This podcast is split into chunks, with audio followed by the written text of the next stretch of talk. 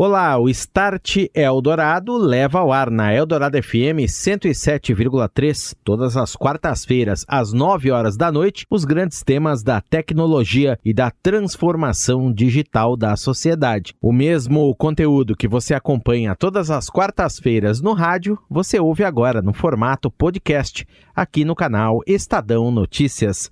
Eu sou Daniel Gonzalez, este é o Start Eldorado. Start Eldorado. Oferecimento NEC, tecnologia para sociedades conectadas, seguras e protegidas. É disso que o Brasil precisa. É isso que a NEC faz. Orchestrating a brighter world. NEC. E a partir de agora, aqui no Start Eldorado, nós te mostramos a terceira e última parte do debate sobre inteligência artificial na saúde que foi gravada no evento Conexões, na Japan House, em São Paulo, reunindo profissionais de ponta que estão utilizando já a transformação digital, incorporando-a no dia a dia das instituições, hospitais, laboratórios, times de pesquisa e também na parte de desenvolvimento. Estão conosco Felipe Veiga, diretor médico de TI e Imagens Médicas e da área de inteligência de dados do Hospital Sírio-Libanês, Edgar Risati, diretor executivo, médico, técnico e de negócios B2B do Grupo Fleury, Marcelo Tsuji, diretor executivo do Hospital Japonês Santa Cruz, e Cristiano Blanes, diretor de inovação da NEC no Brasil. Lembrando que a primeira e a segunda partes deste debate estão disponíveis para você na forma de podcast no canal Estadão Notícias, onde o Start Eldorado é publicado depois de ir ao ar aqui na Eldorado FM. Acompanhe então a sequência dessa discussão, começando com Felipe Veiga, do Sírio Libanês. Houve uma diminuição da mão de obra durante a pandemia, o que gerou uma maior necessidade do uso da inteligência artificial. Porém, sabemos que a inteligência artificial necessita da interação humana. E aí ela questiona como os funcionários, os profissionais, são preparados para lidar com toda essa tecnologia. A gente sabe que hoje é, o médico não pode, principalmente o médico, não pode estar parado no tempo, né? Tem que estar sempre se atualizando, assim como acontece com o advogado, com a minha área, o jornalista e todas as outras áreas, né? É, as instituições investem, doutor, no caso do Círio, no caso do, do Fleury, em capacitação, treinamento, atualizações, enfim, como que isso funciona, essa inovação, como é que isso é trazido para dentro? Não, excelente pergunta, André. Acho que é, é só uma, tentar esclarecer, acho que na área, durante a pandemia, nós precisamos de mais pessoas, né? Nós somos deficitários de médicos, é enfermeiros. Ela né? coloca faltou, menos, mas é verdade. Faltou. Mas acho que ela quis dizer que essas pessoas foram afastadas pelo Covid, né? Isso. né? Então, é, então nesse, nesse sentido, é, sim, né, a gente tem que pensar que hoje nós não temos uma inteligência artificial que ela é genérica. Ela é de uso de caso específico. Então, como o Trogar mencionou, puxa, eu quero prever tromboembolismo pulmonar. Então, ela serve só para isso, e só exclusivamente para isso, né? Por que, que tem que ser dessa natureza, né? Por causa das nossas, é, por causa da ciência por trás, né? Então, precisa ser reprodutível, né? Quando a gente fala que ela está aprendendo novamente, na verdade, todo esse processo de aprender de novo, ela precisa que eu preciso de um trabalho que demonstre que esse aprendizado levou uma melhora do desfecho em relação a isso, sem prejuízo em relação ao que tinha antes de resultado. Né? Então, tudo isso precisa ser testado. A gente nunca solta, principalmente algo que é do classe 1, classe 2, seja que oferece risco potencial ao paciente. Né? Então, todas essas tecnologias elas são com o envolvimento do médico, enfermeira, do profissional que está tendo contato com esse paciente todo esse profissional ele precisa estar sendo treinado de como funciona. Não, não existe o, o, black box por trás. A gente precisa sempre entender o porquê está sendo feito. Existe um quê de você passar confiança para o seu paciente, né? Por mais que a tecnologia seja excepcional em relação a fazer uma predição futura, ó, sinto muito, você vai morrer daqui a 50 dias, cara. Eu preciso entender como que você chegou a essa racional para que eu passe isso para o meu paciente, para que eu passe isso e com segurança, ó, foi por causa disso, disso, disso. Não, o cara simplesmente faz, ele ignora aquele, aquela informação, mesmo se ela for valiosa. Né? Então, o, o, o, profissional de saúde ele precisa estar embutido nesse meio. Né? Então, nisso, na, na, área de diagnóstico, na área de radiologia aqui, a gente é muito feliz, né? a gente tem. É, fazem uns 3, 4 anos que nós temos em nossos congressos áreas específicas de inteligência artificial dedicadas a isso. Então, nós temos palestrantes sobre isso. Esse ano, é, na JPR, nós temos, que é o maior congresso de radiologia do Brasil, aqui na SPR, aqui pertinho É, temos o primeiro congresso latino-americano de inteligência artificial, então é, não é só da área de radiologia, é para envolver as demais áreas, as pessoas estão envolvidas nisso, e hoje a gente contém o conceito de human in the loop, o que eu quero dizer com isso? A pessoa tem que estar com uma decisão final, esse é o racional que nós temos hoje. Então, ela está no processo decisório final, ela está ok, dá ou não ok. E existe um processo de auditoria, de explicação do como eu cheguei nessa decisão. Então, essa é a forma como a gente está vendo, e a gente vê os casos de maior sucesso de implantação. Perfeito. E tem esse lado muito importante, né, doutor Edgar, que o doutor Felipe comentou, que a, a última palavra, a gente nunca está falando aqui de substituição trocar o profissional pelo diagnóstico de um robô, etc. Isso é muito importante reforçar. A última palavra é sempre do médico, sempre do enfermeiro, sempre do, do chefe, enfim. A, a, pessoa é mais do que necessária. A tecnologia é só um meio, né?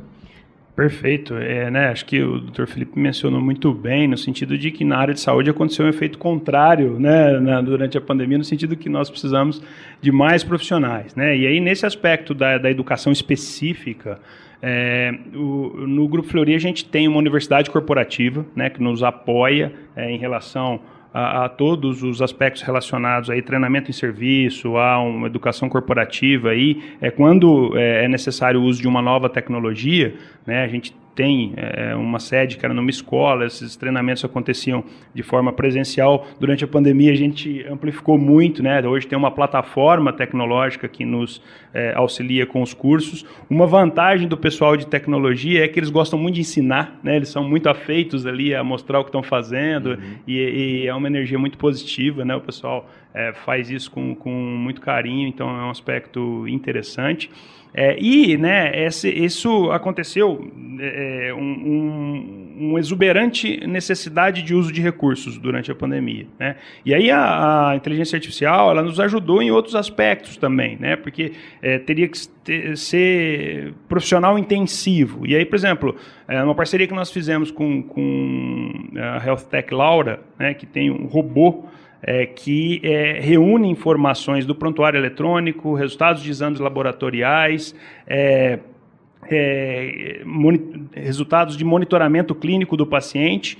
É, e traz isso de uma maneira conveniente para o médico pro, e, e para os profissionais de enfermagem, no sentido de identificar precocemente manifestações de deterioração clínica do paciente. Né? Isso é, é, foi super importante aí do, durante a pandemia, onde a gente viu um aumento né, muito expressivo dos casos nos hospitais com uma grande necessidade de uso de recurso. O que a gente observou de necessidade de uso de, de recursos, de laboratório, de exames urgentes na UTI, é, foi uma coisa é, bastante fora do comum que aconteceu durante os períodos mais críticos da pandemia e, e a inteligência artificial ajudou nesse sentido, é, é em muitos casos aí, auxiliando a, a poupar os profissionais é, de um trabalho mais laborioso ali, de, uma, de um investimento de tempo em coisas mais simples que foram providas por meio de digitalização e inteligência artificial. Uma curiosidade, doutor, durante a pandemia, creio que houve uma explosão no número de diagnósticos de Covid-19. Essa expertise, vamos dizer, você conseguir enxergar aquilo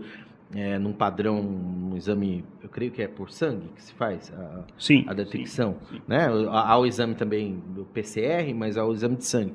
Né? É, determinados padrões que a Covid imprime no, no doente isso se criou durante essa pandemia também com a ajuda da tecnologia? Já havia esse conhecimento? A tecnologia melhorou isso de alguma forma? É, esse é um aspecto interessante, né? Porque é, o pessoal que trabalha na, com inteligência artificial nas startups, nas universidades, centros de pesquisa, nós fomos é, muito procurados é, com interesse em dados de pacientes com é, é, é, Covid. Né? Inclusive, nós colaboramos junto com o Hospital Sírio-Libanês, junto com o Hospital Albert Einstein, num esforço colaborativo que foi liderado pela FAPESP, para construir um, um, repositório de dados de pacientes com, com Covid, né, o Data Sharing é, BR, que depois outros hospitais também é, passaram a fazer parte, compartilharam os dados naquele contexto, isso foi disponibilizado para pesquisadores. Mas no caso específico de uma parceria com uma startup que nos procurou, a Conumi, é, eles utilizaram dados de exames gerais realizados por pacientes é, com Covid, aí o padrão ouro, né, é o RT-PCR, o exame de RT-PCR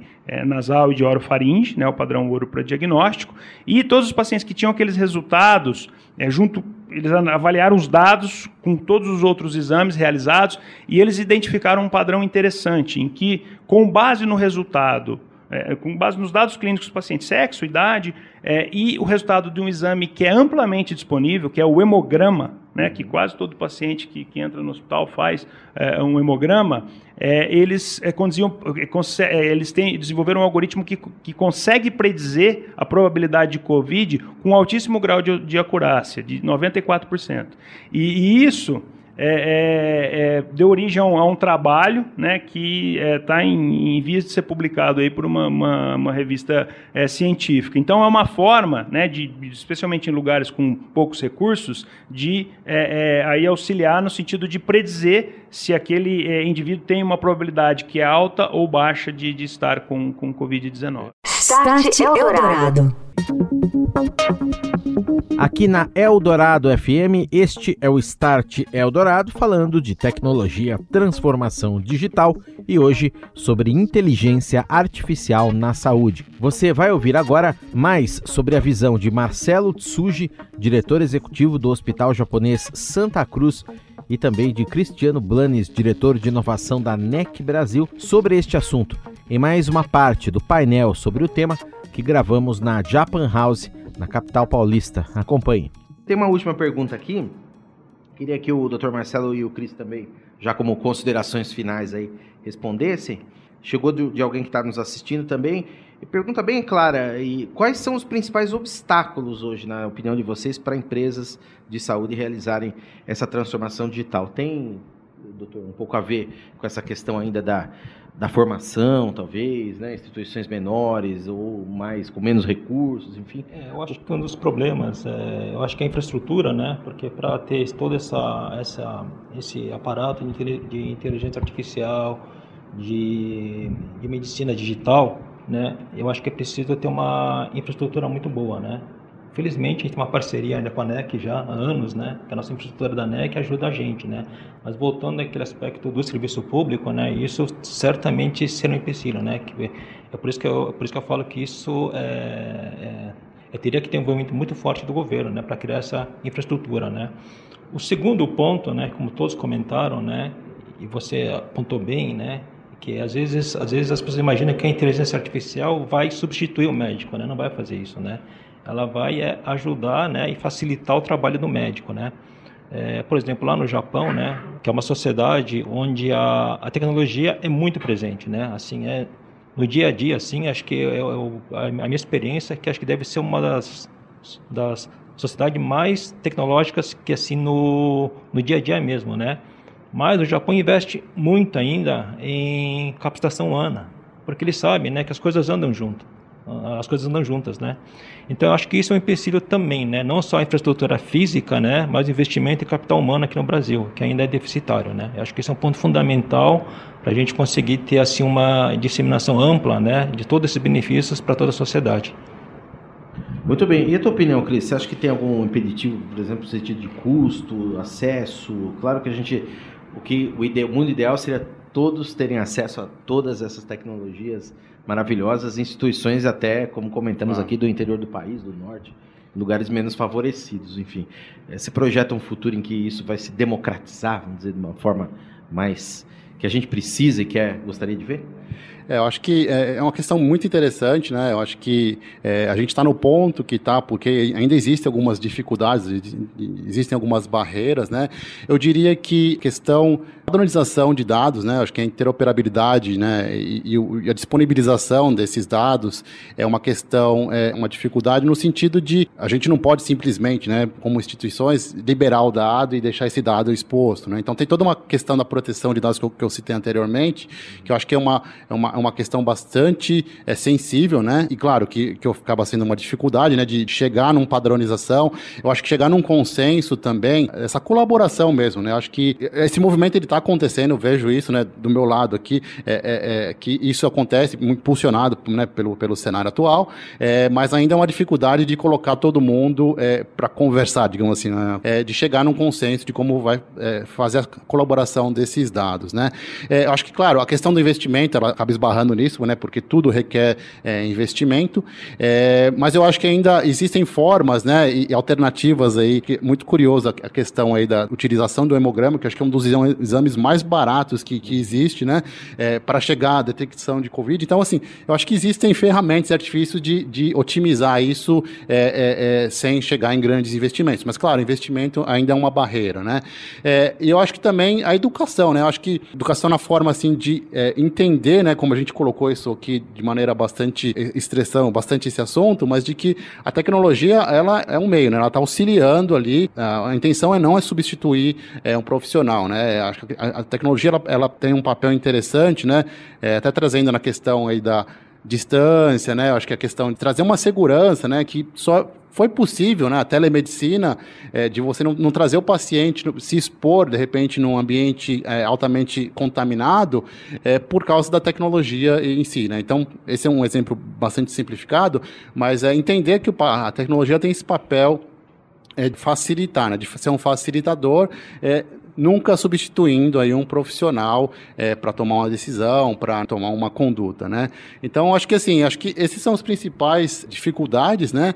Acho que cada vez mais a gente vive numa sociedade altamente conectada, né? Para a gente que é, é, mora num grande centro, isso é muito presente, mas eu acho que isso, a gente avançando aí no interior do país, onde o, acesso à informação às vezes é, é, é um pouco deficitário, é, existe uma certa resistência aí em, em confiar na tecnologia como um meio para chegar num profissional. Então, esse aculturamento, eu acho que também é uma, uma barreira, é, é, uma dificuldade, né? Uma dificuldade que tem que ser vencida, né? A tecnologia, ela permite abra, é, é atingir essas, essas é, é, áreas mais carentes de uma forma, né, trazendo o mesmo tratamento que é feito num grande centro para um, um local remoto, né? Então, acho que esse né, aculturamento, ele vai acontecer, né? Acho que está ficando cada vez mais evidente, mas seria uma das barreiras, aí, uma das dificuldades que eu enxergo na minha, na minha visão na questão da, da integração do, do, privado com o público, né, das informações que estão aí, é, hoje o SUS, né, ele tem é, evoluiu muito, né? Acho que tem um, um, banco de dados bastante extenso, né? É, e, e, aí o setor privado, né? os hospitais privados, os grandes hospitais também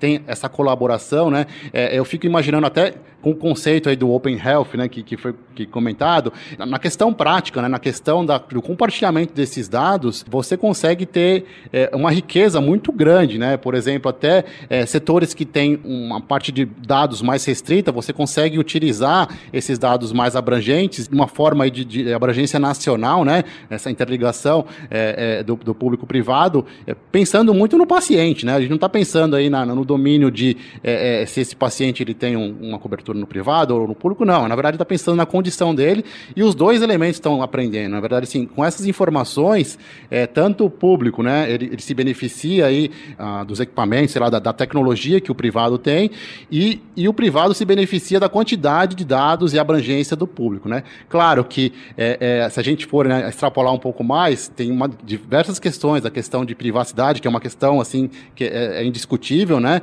É, é, e que existem formas de tratar isso, de proteger esses dados, de trafegar somente dados é, com autorização do próprio paciente, ou trafegar dados que não permitam a identificação daquele paciente. Então, assim, tem uma série de condições que precisam ser observadas, mas é indiscutível o benefício que, né, que, é, que esse compartilhamento de informações permitiria, né? E a gente abrange, né? Não, não só a tecnologia de wearable, mas também a conectividade, né? Então, assim, a gente costura aí todos os elementos da tecnologia para orquestrar, né, é, essa, essa informação fluindo é, dentro do sistema de saúde é, brasileiro, né? Este foi Cristiano Blanes, diretor de inovação da NEC Brasil, falando um pouco mais sobre a atuação da empresa neste cenário da inteligência artificial na saúde.